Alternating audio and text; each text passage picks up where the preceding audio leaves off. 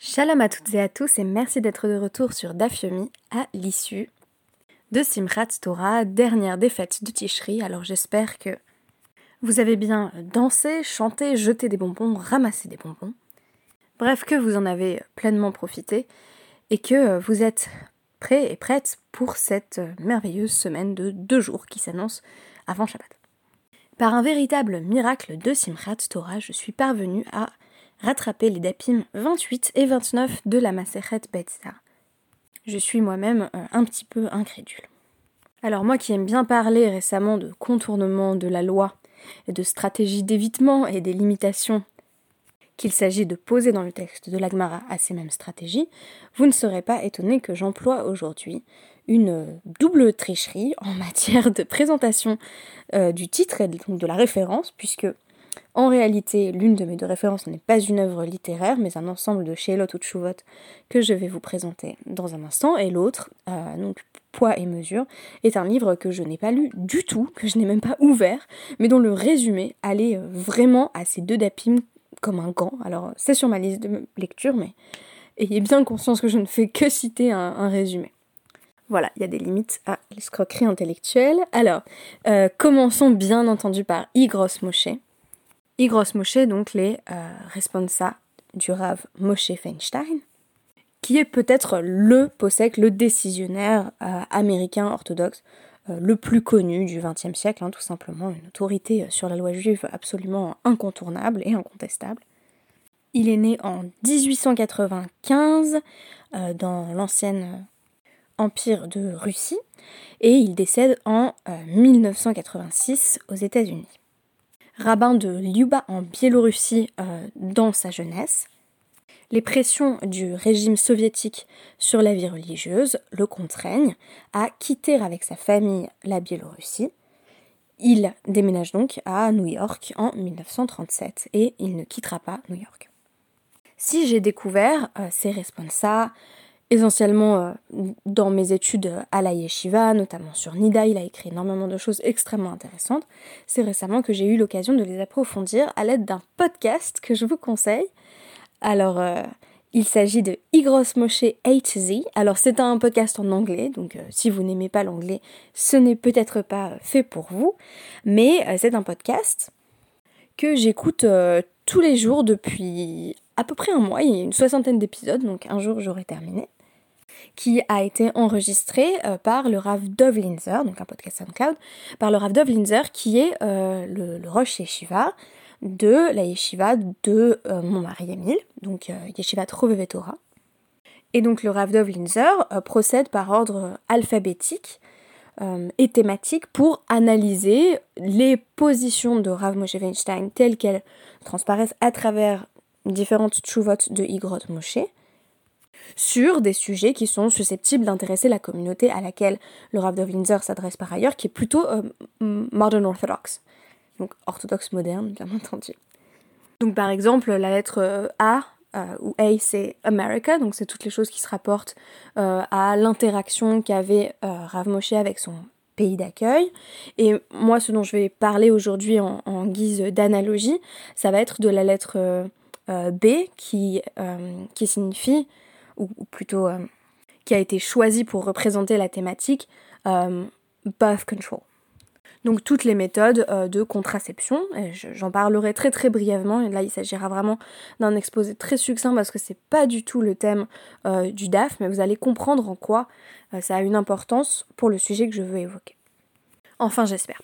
En, effet, mon, thème du jour, par rapport à Igros Moshe, ça va vraiment être euh, les doutes et l'humilité du possèque, donc du décisionnaire, la figure du décisionnaire, quant à la nécessité euh, de prendre la parole, ou plutôt en réalité de mettre par écrit euh, tes. Et en effet, la question principale, c'est surtout celle de publier la loi à destination du grand public. Donc le Rav Linzer cite bien les tchuvot dans lesquels le Rav Moshe, notamment en fait dans son introduction tout simplement à Igrot Moshe, qui veut dire les lettres de Moshe, hein, tout simplement, euh, introduction ou préface euh, dans laquelle il évoque justement ce que cela signifie euh, de publier ces choses et donc de les rendre lisibles par tout un chacun. Donc c'est vraiment les enjeux du PSAC. au sens où dans le psaque, il faudrait distinguer entre la démarche de publication des Sheelot ou Tshuvot. Vous savez que au Moyen Âge, c'est bien connu, il y avait beaucoup de, de, rabbins qui, qui créent euh, les questions pour pouvoir y répondre. Donc là, l'enjeu, c'était plutôt justement la publication, le fait que, que, que les responsa soient lus du grand public, euh, par opposition à un psaque qui serait plus localisé, qui est ce qu'on appelle euh, un, un psaque individuel. Donc par exemple, quand on dit j'ai un psaque pour Kippour, ça veut dire, ou j'ai un psaque pour tel ou tel jeune ou telle ou telle circonstance, ça veut dire un rabbin, un, un décisionnaire, a statué sur mon cas en particulier dans le contexte que je lui est livré. Donc on aurait d'un côté la dimension très publique, euh, écrire quelque chose pour que ce soit pour que la loi soit diffusée, et de l'autre part, et de, l'autre côté, pardon, la loi euh, véritablement à taille humaine, à la mesure d'une vie, qui euh, là épouserait spécifiquement les contours d'un cas particulier. Pour vous donner un exemple dont parle le Rav pour Moshe Feinstein, dire j'autorise euh, ce couple à ce couple précis à utiliser le préservatif comme moyen de contraception ne revient pas à dire j'autorise tous les couples juifs à utiliser le préservatif, sachant que pour Rav Moshe, ce serait seulement dans les deux cas, en, cas de danger euh, pour la femme, pour, l'épouse, et non dans le cadre du contrôle des naissances, puisque euh, on se doute bien que dans cette, dans cette perspective à l'arrêt, il faut avoir le plus d'enfants possible. Donc on parle d'une situation où il y a, un danger médical. On voit parfois euh, dans les tchouvot du Rav Moshe Feinstein euh, une démarche qui consiste à dire bon ben pour ce point-là, ben, il faudrait en fait venir me voir euh, directement. vous aurez un psaque individuel. Et donc c'est là où s'arrête finalement les ou Tshuvot, commence le psaque individuel. L'autre thème qui va m'intéresser de manière plus générale, c'est celui de la production de la loi. Alors, on aura une petite sous-partie euh, que j'ai intitulée dans ma tête Quand les femmes font la loi. Alors je pense que je vais l'intégrer dans, le titre du podcast. Euh, ce qui m'intéresse, c'est euh, lorsque la diffusion de la halakha obéit à des dynamiques à la fois empiriques et logiques, et parfois en partant de la figure du législateur. Donc là, par exemple, dans l'exemple que je venais de vous donner, c'est le cas de qu'est-ce qu'il faut diffuser, qu'est-ce qu'il faut pas diffuser, à qui est-ce qu'on s'adresse et comment. Et parfois, eh bien à l'inverse, c'était l'un de mes tout premiers podcasts hein, sur Hérouvine, il me semble que ça s'appelle Le Peuple. Et ça serait le cas bah, du peuple qui fait la loi littéralement, c'est-à-dire quand on dit à un décisionnaire mais sors et regarde ce que les gens font, euh, et puis euh, tu auras la réponse en fait à, ta question, ou plutôt bah, arrête de dénoncer cette loi, tu vois bien que tout le monde fait déjà comme ça. Donc c'est assez intéressant, quand est-ce qu'on cache la loi, quand est-ce qu'on la modifie, quand est-ce qu'on l'infléchit, cette interaction entre la figure du législateur euh, et l'entité du peuple dans le, façonnement en quelque sorte de la loi m'a semblé absolument passionnante. Alors le roman Poids et mesures de H.M. Van Den Brink porte sur deux collègues, donc euh, Karl Dischk et le narrateur, qui pendant 45 ans travaillent bien entendu au service des poids et mesures, où ils vont euh, partager un bureau et contrôler les commerces et les institutions pour s'assurer, je cite un résumé, que les balances et les poids étaient conformes au grand cas, c'est-à-dire à l'étalon standard établi à la fin du XVIIIe siècle. Et donc toute la question est celle de euh, l'évolution euh, de la société, de l'évolution euh, des poids et des mesures. Et, je cite là, de nouveau le résumé, Poids et mesures nous offre le portrait sensible d'une époque révolue, celle du boucher de village et des petits étals des marchés, où il s'agissait précisément de savoir, alors un kilo, ça fait combien? Et donc avec cette idée de poids et mesures, on a aussi une réflexion, semble-t-il, sur... Les, les, les, valeurs d'honnêteté et d'intégrité qui président ou non au commerce. Et ce portrait sensible d'une époque révolue, eh ben c'est exactement ce qu'on a à travers les Dapim 28 et 29 de la Maseret Betsa. Je vais pas euh, parler énormément des poids et mesures parce que vous avez compris que c'est pas euh, sur le plan HKF, donc sur le plan de la pensée, le, thème qui m'intéresse euh, le plus, plutôt le sous-thème, mais j'avais quand même envie de vous parler ben, tout simplement de la thématique principale dans ces Dapim.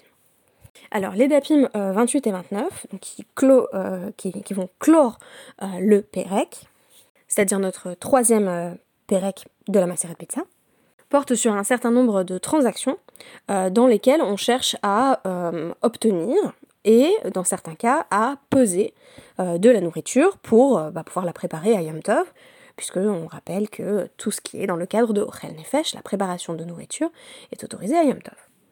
Alors en réalité, il faudrait expliciter le tout ce qui, mais comme j'en ai beaucoup parlé dans des podcasts précédents et que je sens que celui-ci va être interminable, ben, je vous renvoie au podcast précédent. Alors du coup, les questions qui vont être évoquées, euh, ça va être est-ce qu'on peut peser de la viande? Est-ce qu'on peut mesurer des quantités de liquide? Euh, Si euh, on va, par exemple, chez, l'épicier, bon, qui pour le coup est, ouvert à Yom Tov, mais, mais qu'on ne peut pas payer, hein, est-ce qu'on peut dire je voudrais 12 œufs? Est-ce qu'on peut dire je voudrais 10, 10 noix? Bref, qu'est-ce qu'on a le droit de faire quand on, quand on entend se procurer de la nourriture, sachant que l'enjeu c'est que on n'en vienne pas à faire quelque chose qui serait associé à une activité euh, de rôle, une activité de semaine. La première Mishnah, par exemple, du 28, nous rapporte donc au nom de Rabbi Yehuda, euh, Shokaladam basar keneged hakli, ou keneged hakofitz, verachamim omrim, ein mashgichin, bechaf moznaim kol ikar. Alors, Rabbi Yehuda précise que si on veut peser de la viande, eh bien on peut euh, on peut pas simplement poser le bout de viande sur une balance, une balance telle qu'on l'utiliserait en, semaine, euh, on doit euh, la poser euh, dans un récipient ou avec un, autre, un ustensile, donc avec un, un, c'est un couperet, et ensuite on, fait en ça de manière détournée quoi. Ensuite on, pèse le, le, le couperet seul ou l'instrument ou l'ustensile seul. Donc on en arrive par déduction euh, au poids euh, du bout de viande, mais on ne peut pas peser le bout de viande lui-même, tandis que les chachamim disent euh, non, en réalité, on ne peut pas du tout utiliser la balance. simplement, pas du tout.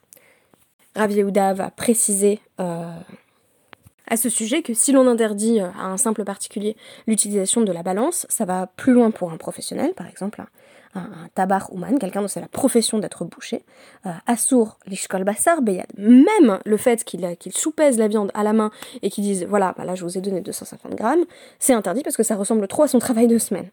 Euh, et donc pareil pour lishkol maïm. Il, lui est aussi interdit de plonger euh, de la viande dans un récipient contenant de l'eau qui présenterait des marquages permettant de savoir donc la, quantité d'eau qui a coulé qui a, débordé, euh, donc qui permettrait de savoir à partir de cette quantité d'eau qui a été déplacée euh, le, poids exact de la viande. Ce qui est aussi interdit, ça on va l'apprendre dans le Hamoud Bet du DAF 28, c'est le fait de dire euh, donnez-moi le poids de un dinar de viande, donc donner un prix précis, parce qu'en réalité à Yom Tov on va pas pouvoir payer, on va, on va pouvoir payer que après Yom Tov. En revanche, si on a l'impression d'être simplement euh, dans, une interaction voilà un petit peu de, voisinage euh, qui n'est pas forcément lié à un, travail euh, de semaine comme par exemple aller chez le voisin et dire et tu me donnerais pas un steak là ça poserait pas de problème. Donc tout ce qui est problématique si je résume c'est ce qui est considéré comme ouvda des ou ovadien des dans notre DAF à savoir ce qui ressemble trop à justement un, labeur de euh, semaines. Alors, ce qui va être interdit, donc, euh, si je récapitule là encore, ça va être euh, l'énonciation d'un prix, donc de dire donne-moi. Enfin, c'est pas seulement qu'on peut pas payer, c'est qu'on peut, peut pas non plus dire donne-moi pour 10 euros de steak. et ce qui est aussi interdit, ça va être de mesurer de façon précise. A l'inverse, le fait de donner un nombre ne serait pas directement problématique. L'exemple qui est donné, c'est aller chez un épicier donc, qui, serait, qui serait ouvert pendant Yom Tov et qu'on pourrait payer par la suite et lui dire je voudrais 10 œufs. Ça, ça pose pas particulièrement problème parce que compter les œufs, bah, c'est pas forcément quelque chose qui est associé à une mélacha, c'est quelque chose qu'on peut faire en semaine, euh, sans que ce soit vraiment euh, un, travail au sens fort. Un autre principe qui va nous amener en fait à notre vrai sujet, qui est posé par une autre Mishnah du 28, est le suivant. Euh,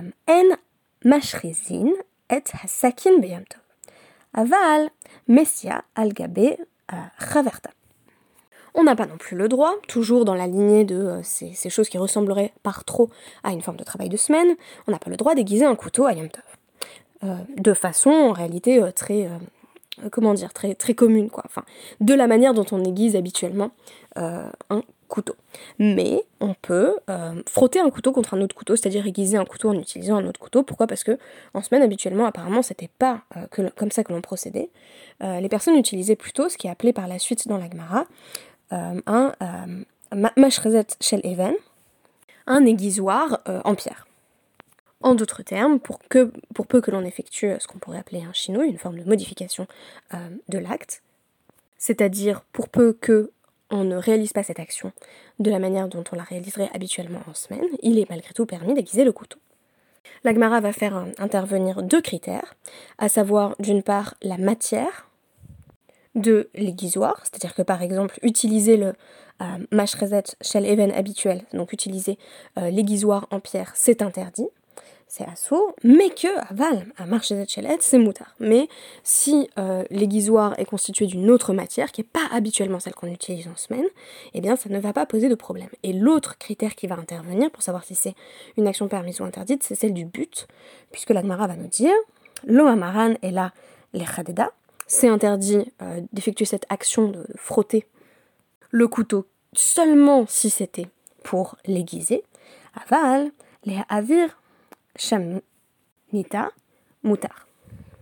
Mais si c'est simplement que le couteau euh, était, recouvert de, saleté, de, graisse, là, ce serait euh, permis de le, frotter, voilà, simplement pour, euh, pour retirer les graisses.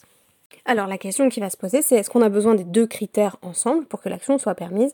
Est-ce qu'on a besoin que ce soit à la fois la matière qui soit pas donc un aiguisoir en pierre et le but qui ne soit pas déguisé? Pour que l'action soit considérée comme permise Ou est-ce qu'un critère sur deux suffirait? Euh, Pour répondre à la question, il y a une anecdote qui est ramenée, donc on nous dit que Rav Nechemia a rencontré euh, Rava, et c'était à Yom Tov, et il l'a vu euh, frotter donc son couteau, passer, la lame de son couteau contre un panier. Donc il lui a posé la question de l'intention. Le Khadada Ka'avedmar, Olea Avir Shamnonita. Est-ce que le maître est en train d'agir ainsi pour aiguiser le couteau ou est-ce que c'est pour enlever les graisses? Il lui a répondu c'est pour enlever les graisses. Et Rav Nechemia de commenter Vechazeti, les daate, dit les aved. Mais j'ai bien vu en réalité que son intention c'était d'aiguiser le couteau.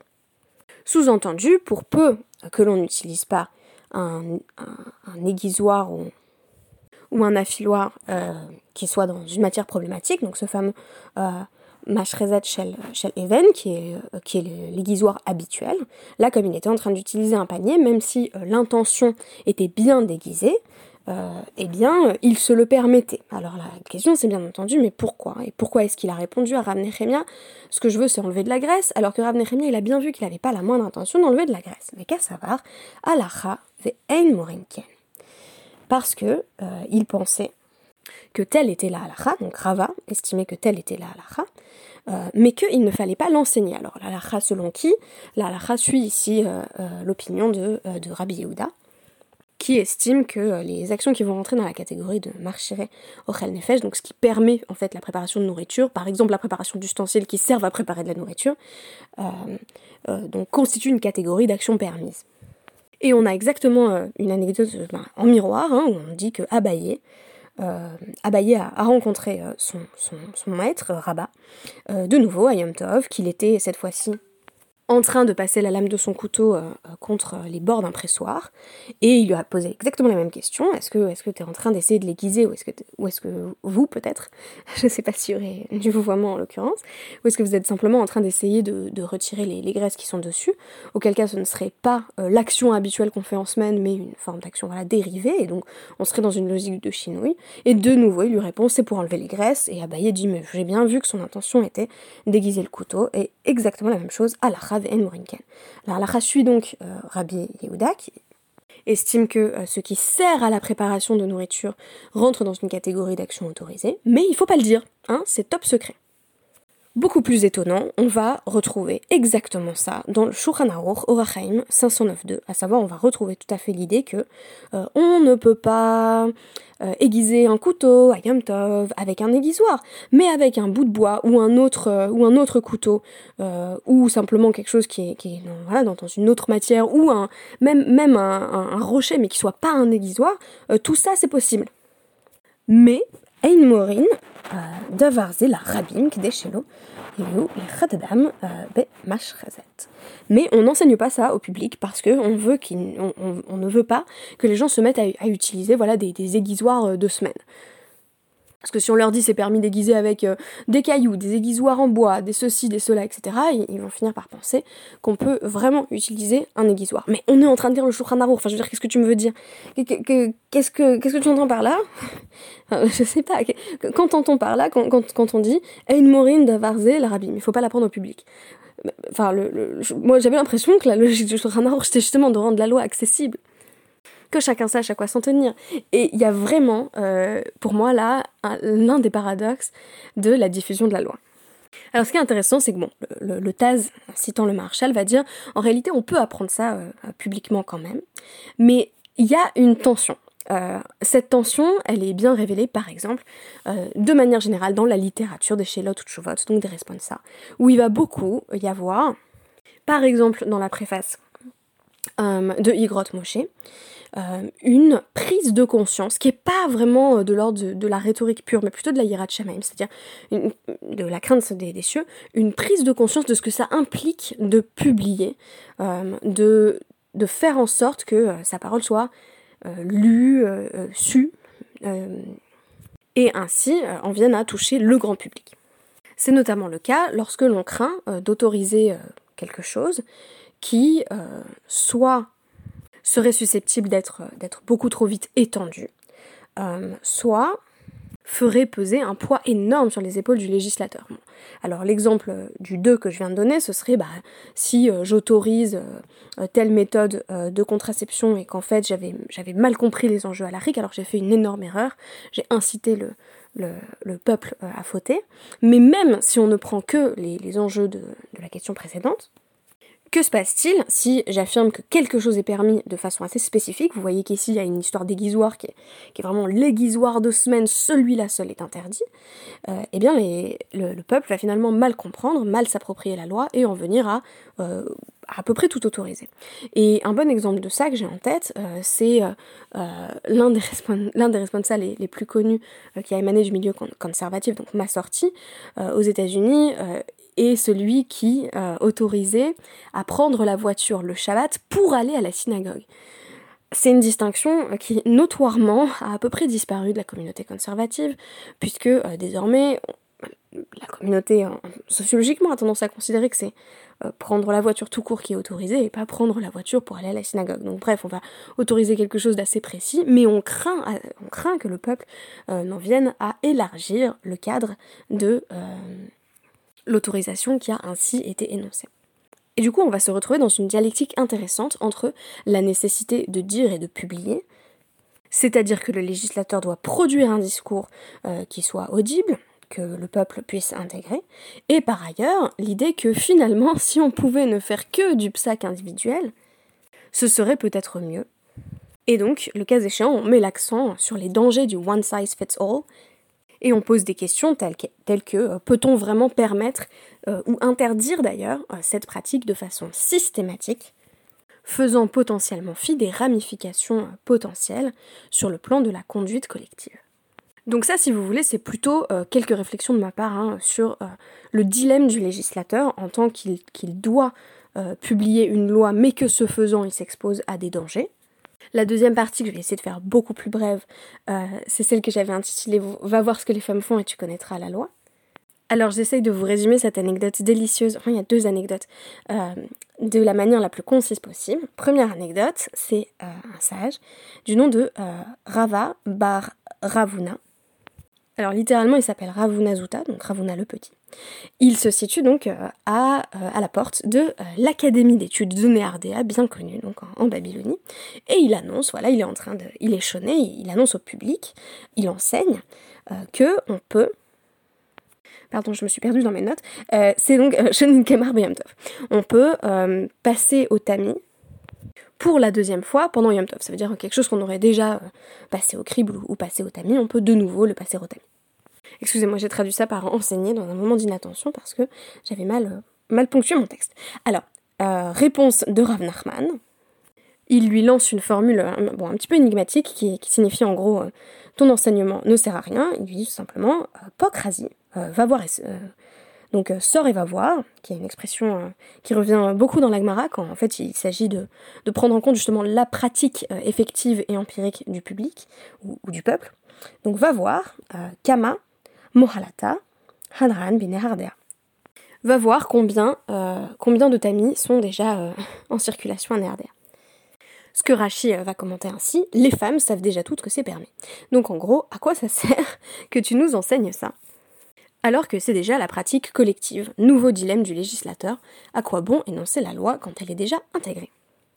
Euh, le pokrasi dans, dans la Gemara, qui signifie en gros donc sort et regarde, ne relève pas toujours de, de, cette, de cet emploi, de cette utilisation précise qui consiste à dire en gros ce que tu dis est inutile parce que les autres le font déjà. Souvent c'est au contraire pour, pour voir en quoi le peuple pourrait infléchir la loi, c'est-à-dire quand on n'a pas encore trancher euh, la loi, il s'agit d'aller dire bah, va voir ce que le peuple fait et tu sauras comment il convient de légiférer. Ici, on nous dit plutôt il ne sert à rien de légiférer quand tout le monde a déjà compris.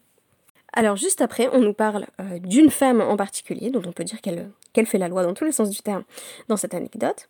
On nous dit que euh, deux femmes, deux épouses de sages, avaient l'habitude de prendre sur elles ce qu'on pourrait appeler une forme de, de de rigueur supplémentaire en euh, passant la farine euh, à travers le tamis avec un chinouille, donc euh, en, modifiant un petit peu l'acte pour que ça ne ressemble pas à un acte interdit, c'est-à-dire à une. Donc deux réactions assez différentes d'ailleurs de façon un peu étonnante. donc la, femme de, de, Rav Yosef, on nous dit qu'elle retournait le tamis pour pouvoir, pour pouvoir passer la farine à travers et qu'il lui a dit écoute euh, le, pain sera moins bon si tu continues à faire comme ça. Donc il lui a dit en gros, il n'y a pas besoin en fait euh, d'un chinouille, c'est tout, l'anecdote s'arrête ainsi. Mais pour la femme de Ravachi, on nous dit que euh, elle, procédait en, passant la farine à travers le tamis, mais, mais en, faisant, en faisant tomber en fait la, farine sur la table plutôt que dans un bol. Donc là encore, une forme de chinouille. Et la réaction de Ravachi est pas du tout la même, elle, est assez, elle est assez étonnante. Il réagit ainsi Hadidan, berate, de rame bar chama, verame bar chama, mara euh, de ovada hava, lav de chazai mi be nasha, lo hava avada.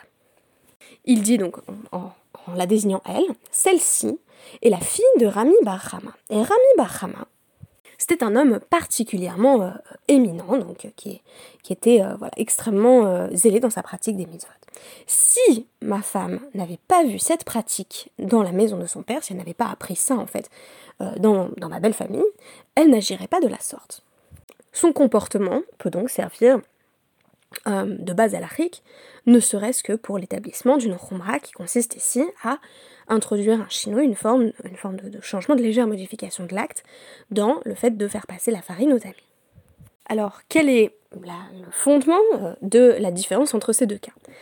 Si on y regarde de façon un peu superficielle, on pourrait dire bah, tout simplement, Ravashi, il a une femme qui, euh, a des, beaux-parents, ou pour être plus précise, un, beau-père qui est connu pour, pour sa pratique zèle des mitzvot. Donc c'est en fait encore une référence, on pourrait dire patriarcale, à Rami Bar qui justifie qu'il fasse confiance à sa femme. En gros, si son père ne l'avait pas appris, elle le ferait pas. Même dans ce cadre-là, ça nous en apprend beaucoup sur la transmission de la halakha euh, aux filles au sein, d'un foyer, au sein d'une maison familiale, qui à l'époque était effectivement euh, dirigée par la, figure du père. Vous trouverez par exemple la, même chose euh, chez Ima Shalom, donc la, femme de Rabbi Eliezer, dans, une anecdote que j'ai pas le temps de vous rapporter dans, de Baba Metzia 59b, elle, dit également Kar Mekoublani mi betavi. Donc Rabbi Eliezer lui pose une question sur une sorte de vision prophétique qu'elle a eue, quasi prophétique. Euh, enfin, elle, savait que son frère Rabban Gamliel allait mourir, et, euh, donc euh, Rabbi Eliezer lui dit Comment tu savais? Elle, elle dit C'est une tradition que j'ai reçue de la maison de mon père. Toutes les portes des cieux sont fermées sauf les portes de, la grande souffrance. Et comme en fait Rabbi Eliezer en voulait, donc Rabbi Eliezer, l'époux de Imachalom, en voulait à Rabban, à Rabban Gamliel et, et s'est mise à prier avec, avec cette rancœur fichée au cœur tiens justement, rancœur, elle, savait, en quelque sorte, Imachalom savait, en vertu de la tradition de la maison de son père, que euh, cela serait fatal à son propre frère, c'est-à-dire à Ben Gamliel. C'est une anecdote passionnante dont j'espère que j'aurai l'occasion euh, de vous dire plus, mais on, pourrait aussi mentionner euh, un deuxième mécanisme d'intervention des femmes dans la loi, euh, qui est par exemple dans le cadre des, lois de Nida, euh, ce qu'on appelle la Khumra des Rabbi Zeira, le fait de compter en réalité 7 euh, jours Shivanekim, 7 jours propres après les règles. En réalité, il faudrait dire 7 jours sans saignement, parce que 7 jours propres, on dirait vraiment qu'on.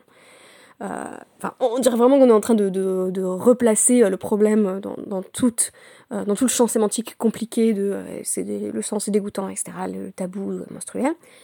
Donc disons 7 jours sans saignement. Ce qu'on appelle donc la Khomra des Rabbi euh, cette, forme de rigueur qui consiste à rajouter 7 jours, elle est présentée dans le traité Nida comme euh, étant euh, créée par, comme ayant été instituée par les Bnot Israël qui ont, pris sur elle cette Khomra. Là encore, le langage de la rigueur. Alors ce qui est intéressant, c'est que parfois on nous dit que la loi émane des femmes mais est médiée par les sages. Parfois on nous dit bah sors dans la rue et tu verras ce que les femmes font et tu auras la loi ce qui est appliqué en d'autres endroits euh, au peuple de manière générale.